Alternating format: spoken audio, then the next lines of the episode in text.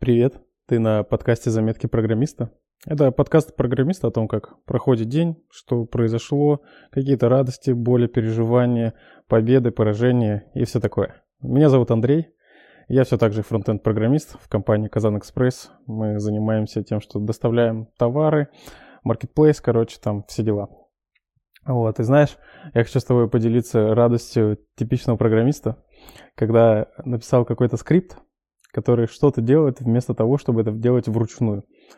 У нас э, был процесс релиза, и в процессе релиза, когда открывается релиз, там куча задач а, есть, и все эти ссылки на эти задачи надо скопировать и вставить в другую задачу. Ну, грубо говоря, надо собрать вручную много-много разных ссылок.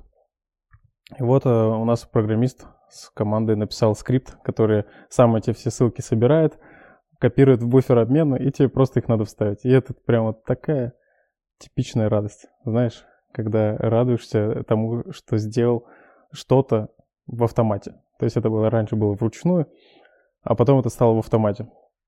Прошли выходные, и я понял, что в выходные обсуждать ход-фиксы это максимально безмотивационно. То есть тебе пишет или звонит менеджер, да, почему-то в выходные никакие правила не работают, сразу можно звонить, сразу в Телеграме можно, там, не в рабочем инструменте. Ну, у нас рабочий инструмент Slack, а Telegram это типа так, запасной вариант. Вот. И э, там какая-то бага, короче, на проде. Она еще такая, знаешь, вот типичная плавающая бага. И так не хочется ее обсуждать. Это так не мотивирует. Ты открываешь компьютер, вот в субботу я помню свои ощущения, я открываю компьютер, смотрю на код и такой, нет, нет, нет, нет, мне так этого не хочется. я не знаю, как у тебя, но вот у меня вот так вот было. Мне кажется, что вот это инцидент дежурства, там инцидент менеджмент, это такая э, классная вещь, которая в итоге просто, ну, хоть дает тебе понимание, зачем ты это делаешь. Я, я не знаю, как это работает, да, у нас такой практики пока нету, но в моем понимании есть типа дежурные, за э, дежурство выходные там какая-то ставка есть и все дела. И это хоть как-то тебя мотивирует.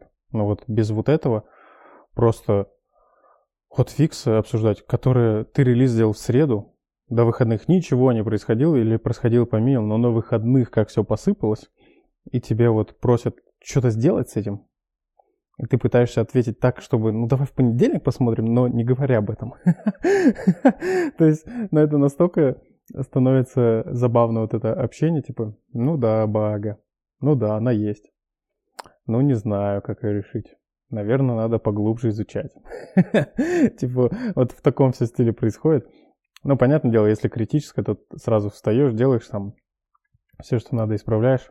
Но я вот понял, что плавающие баги это жестко.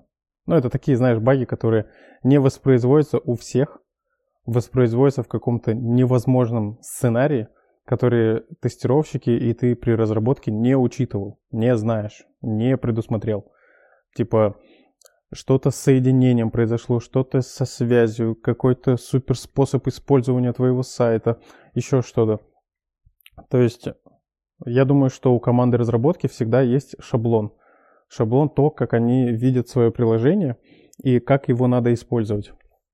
Из этого шаблона очень сложно выйти, поэтому вот так вот а, они живут, в их парадигме а, все тест-кейсы пройдены – а потом приходит пользователь, который не живет в твоем шаблоне, он живет как-то в своем мире, и он может использовать твой сайт в нескольких браузерах одновременно, там, в нескольких вкладках, на разных устройствах одновременно.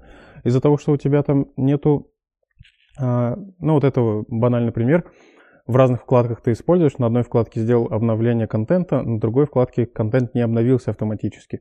И он не мог обновиться, он даже не знает об этом, что там на другой вкладке что-то произошло. То есть ты такой сценарий не предусмотрел, а пользователь через вот это какой-то негативный кейс ловил. Ну, у нас это было связано с оплатой, поэтому, ну, не самим фактом снятия денег, а просто то, что данные записывались а, не туда, куда надо. И мы еле как нашли этот баг, в итоге только вот в понедельник, во вторник даже, там просто это авось предположение, нам пользователь прислал скрин, Э, ну, получается, компьютера. и где он показывает, вот, видите, тут неправильные данные. И я смотрю, у него несколько вкладок открыто. И я такой, опа, а что будет, если несколько вкладок открыты и одновременно, типа, работает? А у нас там сокеты, у нас там ответы от сокетов, у нас там не было никакой привязки к ID запроса, ID ответа. И мы такие, опа, вот оно что.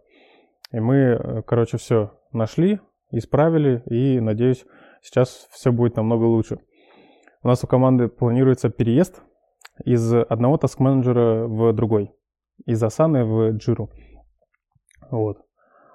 Пока не особо, конечно, понятно зачем. Ну, конечно, типа видим потенциально плюсы в Jira, то, что там куча автоматизации, куча плагинов, она намного более такой классный инструмент для разработки. И вот, и у нас планируется переезд. И мне кажется, что такой большой переезд, ну, чтобы ты понимал, да, у нас бэклог, это тысячи задач. Там сама доска наша, вот эта борда Infinity, это еще сотня задач. И еще у нас там куча разных досок у команды. И я не представляю плавный переезд. Вот сколько об этом не говорят, сколько у нас в компании об этом не говорят, в нашей команде конкретно не говорят, я вообще не представляю, как возможно переехать плавно вот такой большой проект. Но будем смотреть. Нашим менеджерам просто желаю удачи. Ну вот, у нас один даже менеджер сказал, все, в январские праздники буду сидеть и плавно переезжать. Я такой, ну, классные у тебя праздники. Вот. Но надеюсь, что этот переезд, он себя оправдает, и мы от этого получим больше плюсов, чем а, минусов или потерь. Самое обидное будет потерять какие-то задачи, которые надо сделать или планировали сделать. Но по сути, давай так, если задача была не важная, то и хорошо, что она потерялась. То есть важные задачи, они никак не потеряются, потому что они важные. Они нужны, они есть в голове у бизнеса, у менеджеров, у них там есть свои роудмапы, наконец-то начали строить, и там какие-то большие таски держать типа списком там или планировать их порядок, приоритеты выставлять и все такое. Короче, вот, переезд из Асаны в Джиру. И это обещает быть захватывающим. Я надеюсь, у меня получится с тобой этим поделиться, чтобы не пропускать. Обязательно подписывайся на телеграм-канал «Заметки программиста Андрея». Есть также группа ВКонтакте «Заметки программиста Андрея». Вот, можешь добавлять меня в соцсети. И на подкасте, где ты слушаешь, там подпишись, ставь лайк и все такое. Это прям, я уверен, будет интересно. Мы сможем рассказать об этом опыте, и будет прикольно. Еще понял такую вещь. Мне недавно задача пришла. Я вот э, в этой задаче читаю требования, и они настолько зеркально понятные, кристально, зеркально, прям чистые понятные требования. Там, сделать вот это, вместо вот этого сделать вот это. Вот так, вот так. И я взял эту задачу, просто за 15 час закрыл ее.